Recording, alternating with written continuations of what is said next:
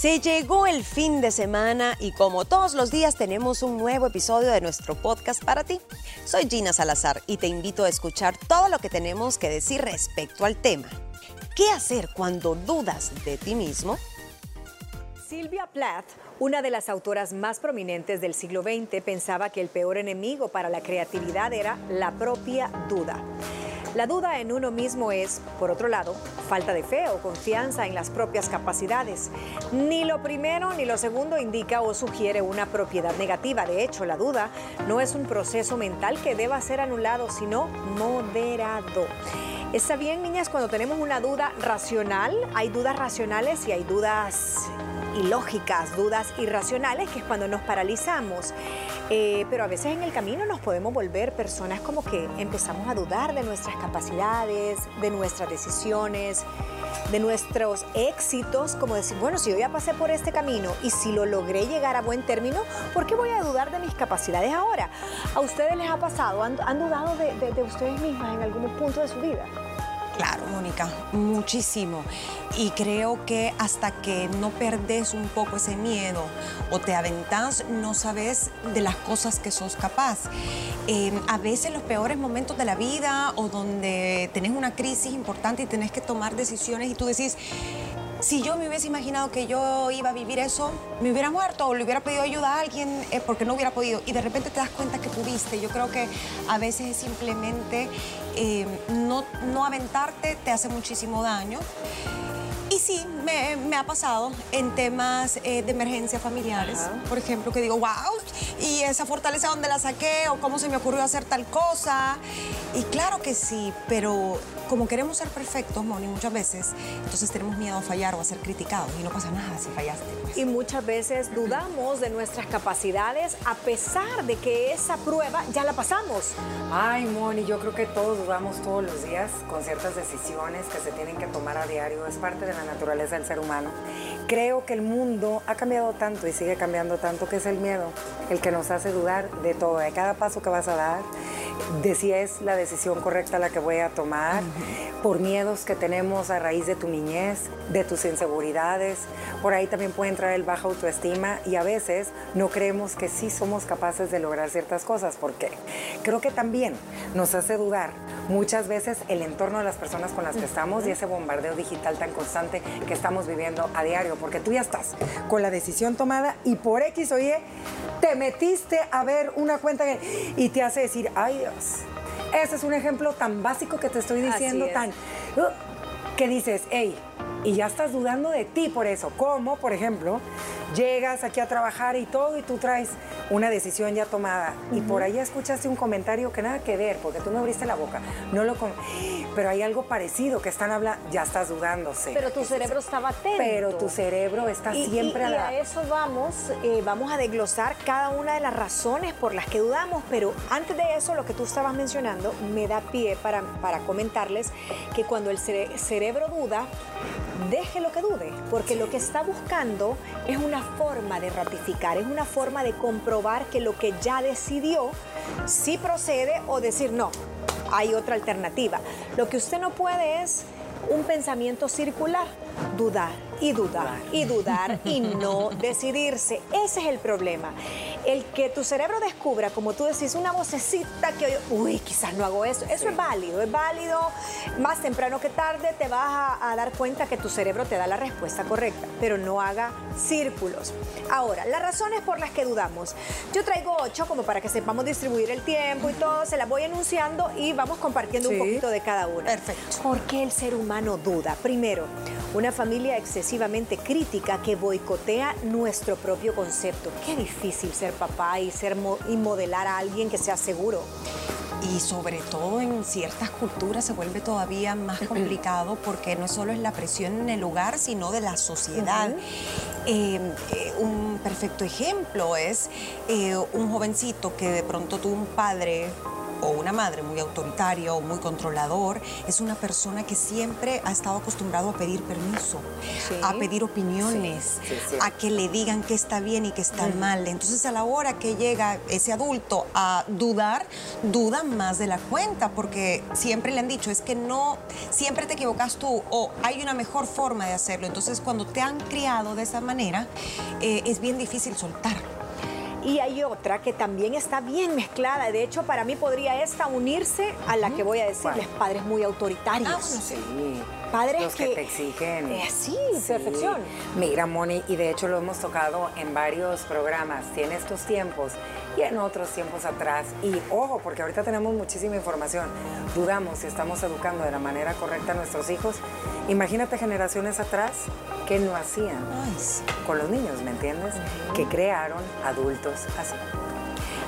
Es totalmente de acuerdo. Ahora, la que viene es como una excepción de la regla, pero quería ponerla porque dentro del artículo que estuve leyendo dice que es de las peores dudas que te pueden hacer una persona un despojo de ser humano. Y se da esa crisis entre los 18 y los 24 años cuando tú ya has abandonado tu casa. Y es que por alguna razón dudas de tus orígenes. Son casos de gente que ha sido adoptada, y se da cuenta de manera tardía. Eh, o muchas veces dicen que se empieza a dudar, ¿será que son mis papás? los orígenes y ahora que se, tú ves tantas, tantas guerras que han existido y que muchos niños que se quedan sin, sin hogar, Y, tienen que emigrar de otra forma y viajan por el Mediterráneo y la tragedia, bla, bla, bla empezás entre los 18 y los 24 años a tener unas dudas existenciales que esas sí son bien profundas. Sí. Y es que mira, eh, si te pones a pensar y a esa edad que ya pasaste la adolescencia pero todavía estás madurando porque está comprobado que el cerebro termina de madurar como hasta los 25 años, eh, ¿cómo no te va a generar inestabilidad, si lo único que uno tiene como seguro, entre comillas, es aquello de tu lazo de sangre o saber quiénes son tus padres o dónde naciste y cómo te creaste y perteneces, si tienes problemas con amigos, pero a tu familia perteneces. Entonces, yo sí creo que es una duda durísima y no en vano. Y fíjate que qué buen punto el que traías porque se han dado cuenta cuántos, antes eran pocos, hoy hay muchos servicios de análisis tipo de ADN y de cuáles son las etnias que traes y todo. Y la cantidad de jóvenes que se lo mandan a hacer, aunque no duden de dónde vienen, pero hay esa necesidad de, ok. De saber tu origen. ¿De dónde viene? Ajá. O de, qué continente? de validar. De Porque con eso ya generas un sentido de pertenencia. Y al generar un sentido de pertenencia, como que anclas, anclas tus raíces, anclas tus dudas. ¿Y eso qué te hace? Una persona más decidida, eh, que podés transmitir mejor tus, decisiones.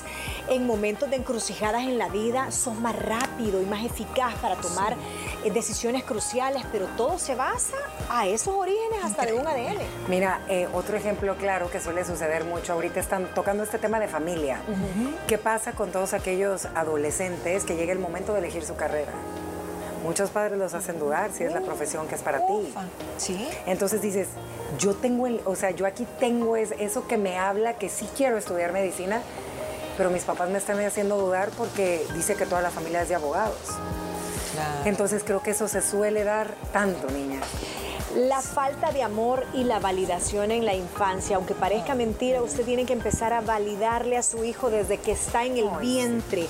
Eh, no importa, usted cree que, ay, no entiende lo que es un sí o un no, no entiende lo que es, sí, mi amor, lo hiciste bien.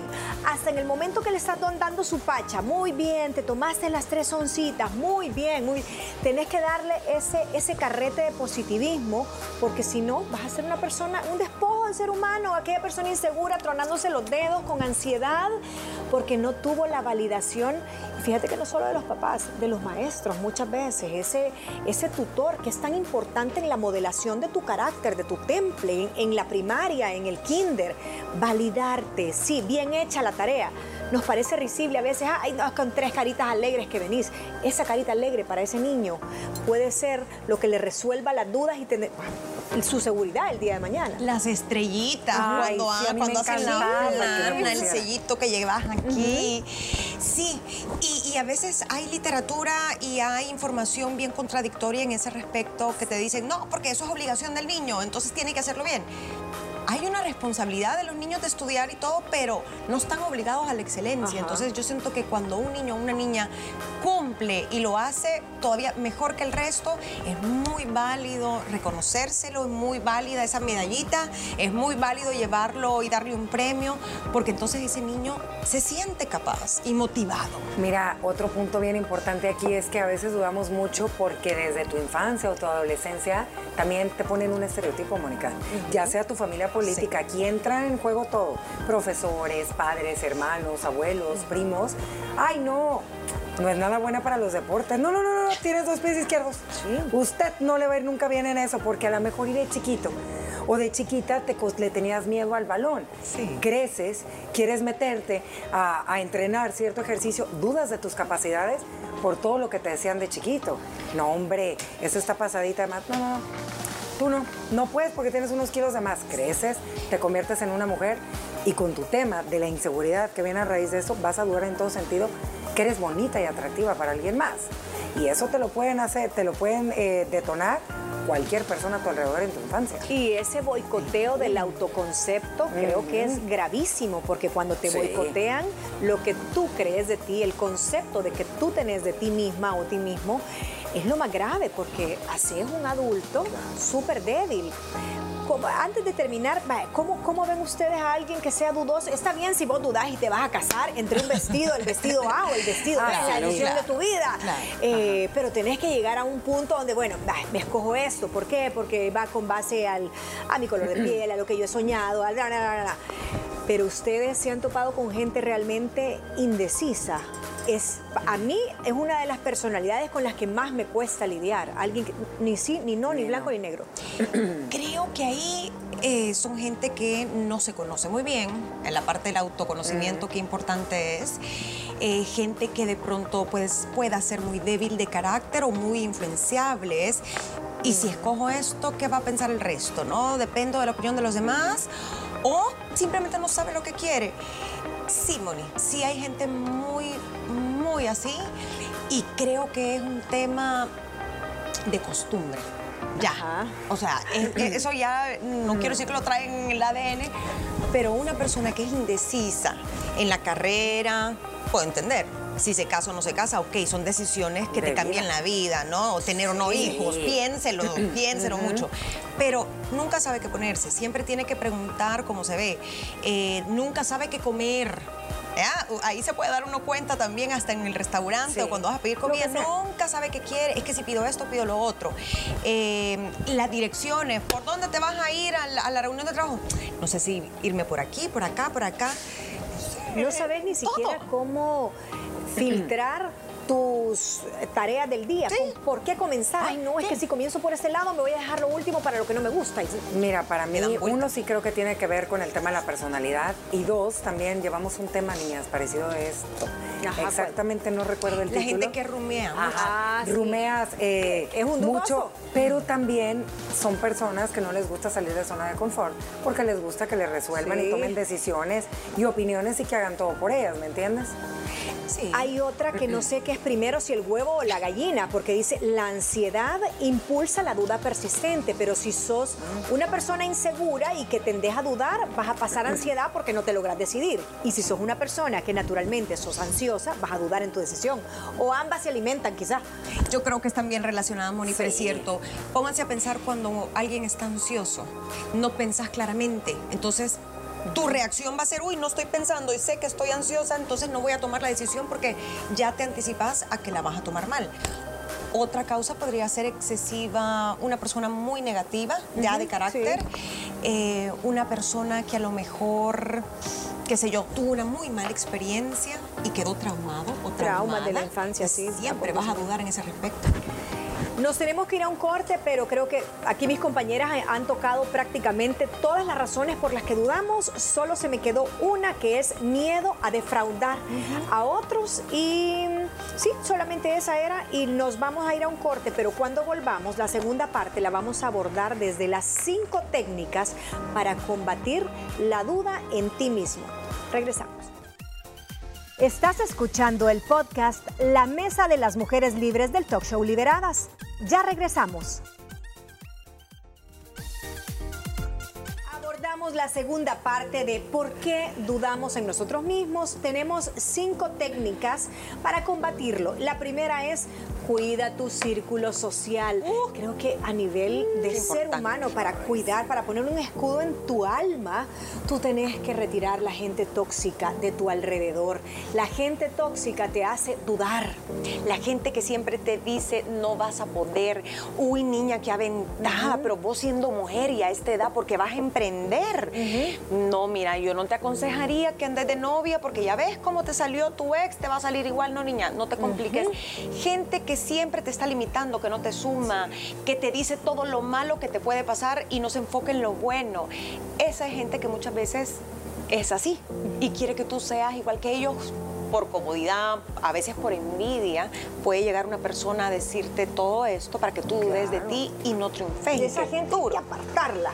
Apártela, aunque sea familiar, porque dentro de la familia a veces son los principales criticones. Es que sabes que la mayoría de nosotros damos consejos a base de un miedo que tenemos, de una experiencia vivida que tú traes. Entonces, como tienes un, un lazo afectivo con esa persona, por eso la haces dudar. ¿Cuántas? Quiero ver un ejemplo que suele suceder. Eh, me voy a divorciar. ¿Cómo? Pero ¿cómo crees si tú no trabajas? ¿Qué vas a hacer con tus hijos?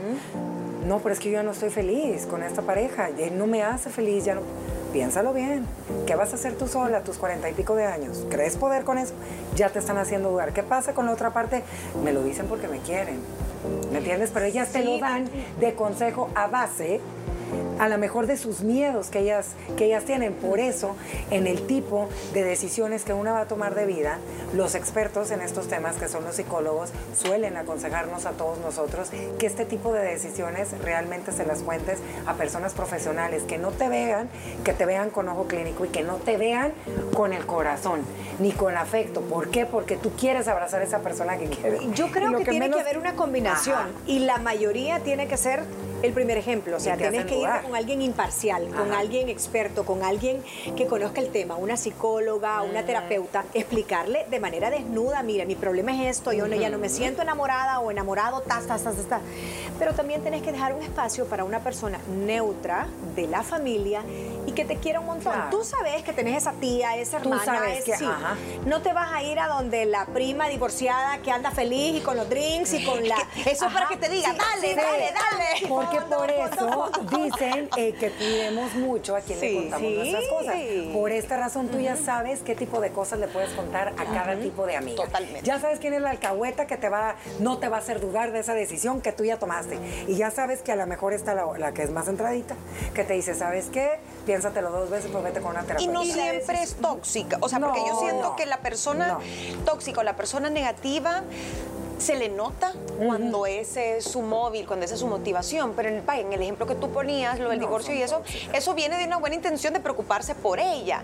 Pero aún así, por amor podemos limitar a alguien. Y Sí. puede ser completamente lo contrario. Puede ser de que no es que te querrás divorciar, puede ser que querrás seguir con esa persona y, Y la otra parte te haga dudar. Y te haga dudar. Déjalo. La segunda, dice, cuando tenés un proyecto, cuando tenés algo que para ti es como cuesta arriba, si no voy a poder, no voy a poder, no voy a poder, no dude. Y creo que ya habíamos tocado también en un programa eso que es atomizar tus metas. Sí. O sea, no querés, querés correr la maratón. Bueno, ok, primero empezar mejorando tu capacidad eh, de respiración aeróbica, etcétera. Luego comprate un buen equipo y te estimulando y te, te, come- corre 5 kilómetros, corre 15, mete, entrená. Entonces vas cumpliendo y te vas dando como pequeñas palmaditas cada bloquecito que vas haciendo. Antes de boicotear y decir yo no puedo, dudo de mí, yo a la mitad de la maratón, un infarto. Eso le pasa mucho a la gente con el tema de una disciplina o el ejercicio. Primero porque somos cómodos y no nos gusta el esfuerzo. Eso lo tenemos nato. Todos lo queremos ya, queremos gratificación instantánea. Pero ese ejemplo que pone es buenísimo. Yo le decía a la Ana Pao ayer que acaba de ser la maratón de Boston y vi la foto de una señora de 75 Qué bárbara. años que la terminó Entera. en 3 horas con 33 minutos Imagínate. Heroína. entera. ¿Qué hizo esa mujer? Yo me imagino, porque obviamente era noticia porque no era corredora de toda la vida. A lo mejor empezó a correr a los 45 y todo el mundo le dijo, no niña, te vas a quebrar, vos ya no tenés calcio, vas a terminar sin caderas. Y ahí está, y la terminó. Hay que romper paradigmas y los paradigmas propios hay que romperlos por pedacitos. Y también lo que te digo es que a veces te hace dudar las personas en este tema que tú estás tocando, por ejemplo, fue enero, ay, ya estamos casi a mitad de año. A ver, ¿cuántos dentro de sus propósitos, díganme la verdad, cuántos no estaban, voy a hacer ejercicio y me voy a alimentar mejor? Pregúntese usted si ese fue su propósito, eh, ¿cómo va ahorita? Te hacen dudar siempre. No, es que no. Es que muy difícil. Esa dieta no no, no, no, no, no. ¿Será que yo la puedo hacer? El otro mes lo pienso. ¿Sabes qué? mi mamá me dijo que no era muy bueno, mi mamá me dijo que no era muy bueno estarme quitando este tipo de aceite, ¿me entiendes? Claro. Entonces, a veces con este tipo de dudas, también es porque no queremos salir nosotros de la zona de confort y necesitas que te refuercen. Tienes razón. El no. Como para no sentirte culpable. Eso no. El que viene es el que te estaba contando en comerciales. Dice, desarrolla mecanismos de nivelación. Yo a veces me veo como ah, auto boicoteado de, ay, no, Mónica, no vas a poder, que no sé cuánto, que esto, con cosas que yo ya he, hecho anteriormente. Y yo solita digo, bueno, no, si ya me pasó esta edición y me fue bien ahora, ¿por qué no me va a ir? Entonces, una de las cosas dice, haga ejercicio, deje descansar su cerebro, porque el cerebro no para de los dudosos. que ¿Ustedes tienen mecanismos de nivelación para, para decir, sí, sí voy a poder? No, qué buen, qué buen consejo, lo voy a aplicar. Yo sí. me considero una persona indecisa en muchas facetas de mi vida, pero yo lo achaco a que soy alguien que se preocupa mucho y que siempre sigo una persona como bien metódica para hacer las cosas. Yo me tomo mi tiempo, pero para todo, hasta para comer.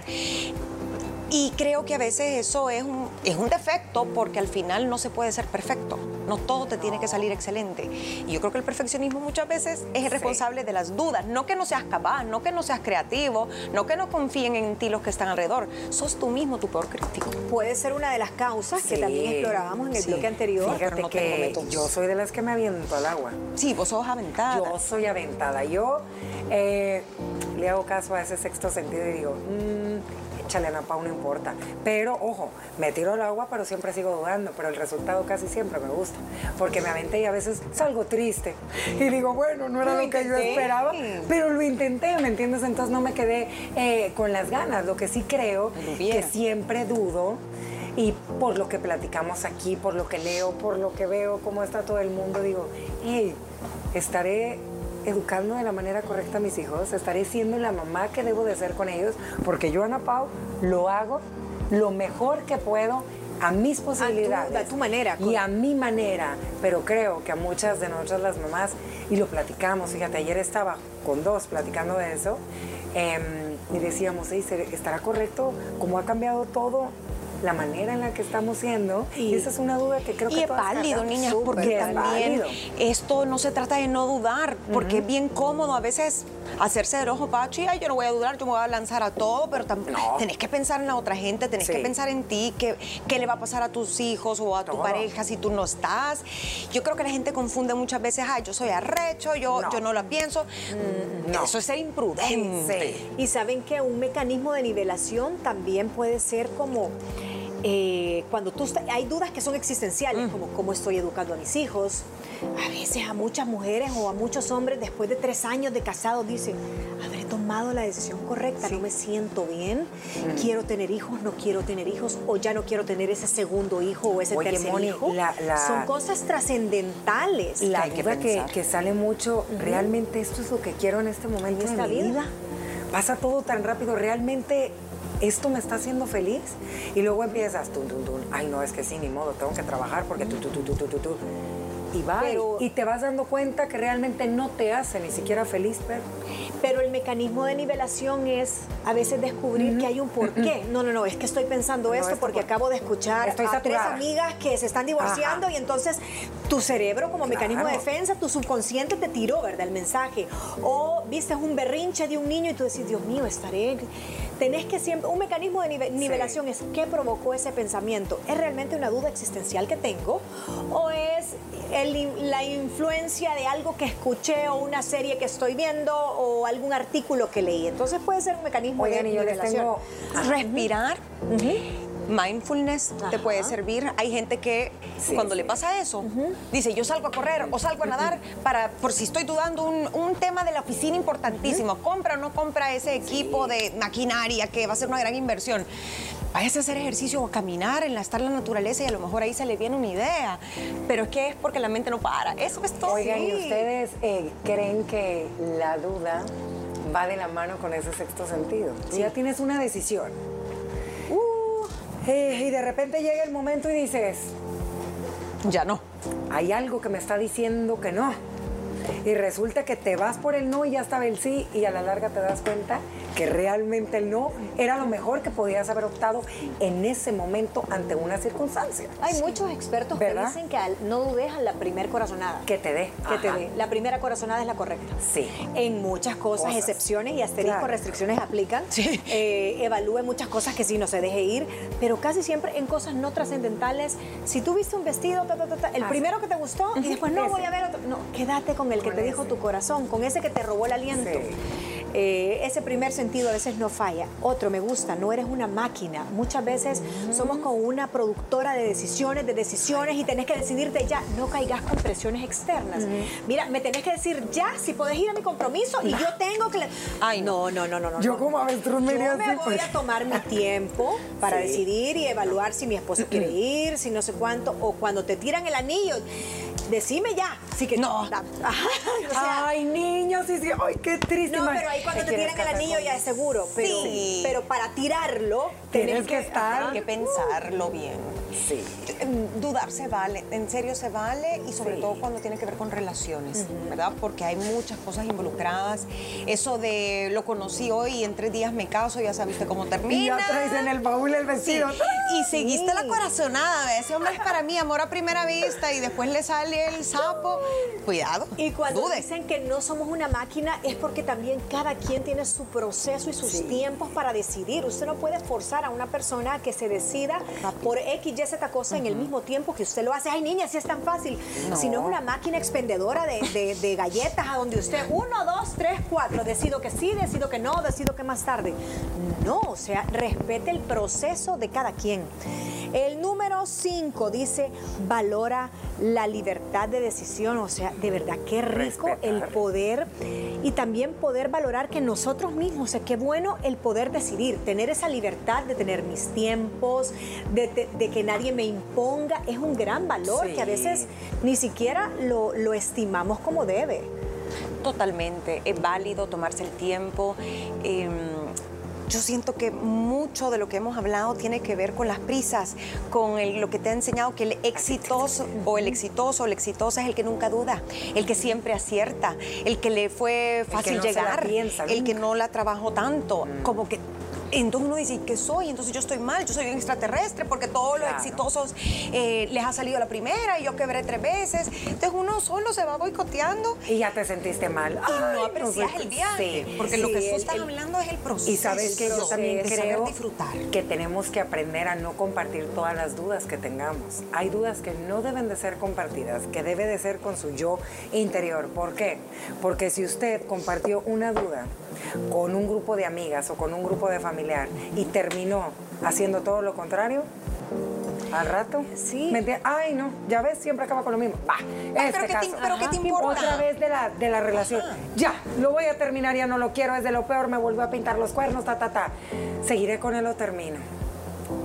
¿Me entiendes? Compartes esa duda a ese mismo grupo de amigas y ya saben que mejor ni te van a aconsejar porque vas a seguir. Y fíjense que hay cosas también a donde, bueno, literalmente dice, y me gustó esta parte, dice, valora la libertad de, de decisión, dice, es una muestra, el poder decidir es una muestra de libertad, de autonomía, de madurez, sea o no sea la decisión correcta, pero el que tú puedas decidir y que nadie elija por ti, bueno, no nos vayamos muy lejos, en culturas eh, musulmanas que te escogen el esposo, que te escogen eh, qué carrera vas a...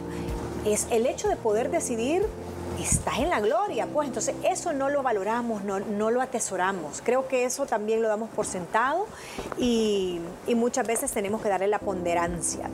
Ahora, un mensaje final cada una acerca de, no dudar de ti mismo. Ay, yo creo que es válido que todos dudemos a diario de nosotros mismos. Em, cuide con quién habla, con quién comparte. eh, aléjese de aquellas personas, uno sabe cuáles no son vitamina C, digamos, que es la que nos... ¿Cómo se llamaban estas esas amigas vitamina? Las amigas vitamina y otra, hay dudas que no son compartidas, que se quedan con una misma. Qué bueno eso. Y con eso me quedo yo. Yo diría que dudar es de humanos y es de gente inteligente. Siempre hay que cuestionarnos el camino, la vida que tenemos, si somos o no felices, si nos hace falta algo. Es válido cambiar de rumbo. Eh, no nos preocupemos tanto por el que dirán, sino que dudemos para ser mejores personas. Y esa gente que te hace dudar, pero con una mala intención, hay que mantenerla más alejada. Pero la base, al final es usted mismo. La vida que quiera vivir, vívala por usted porque no hay nada peor que dudar de uno mismo al final de tu vida. Y yo cerraría diciéndoles que dudar y desconfiar son dos cosas diferentes. La duda, ocúpela, pero para validación. Y la otra, que es la desconfianza, esa no, porque esa te lleva a la paralización. Con esto cerramos esta mesa de las mujeres libres. Gracias por escucharnos durante toda la semana. Recuerda que también puedes sintonizar nuestro programa de lunes a viernes a través de la señal de Canal 6 a las 12 del mediodía. Y puedes seguirnos en nuestras redes sociales como arroba liberadas TCS. Te esperamos el próximo lunes.